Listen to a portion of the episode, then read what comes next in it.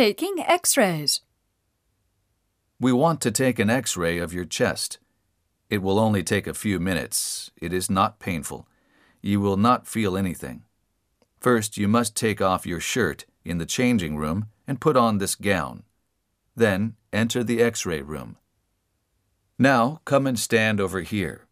Lie down on this x ray table. Put your chin on the chin rest. Hold your arm in this position. Good. Now take a deep breath. Stay where you are and don't move. Very good. The x ray will be available in a few minutes.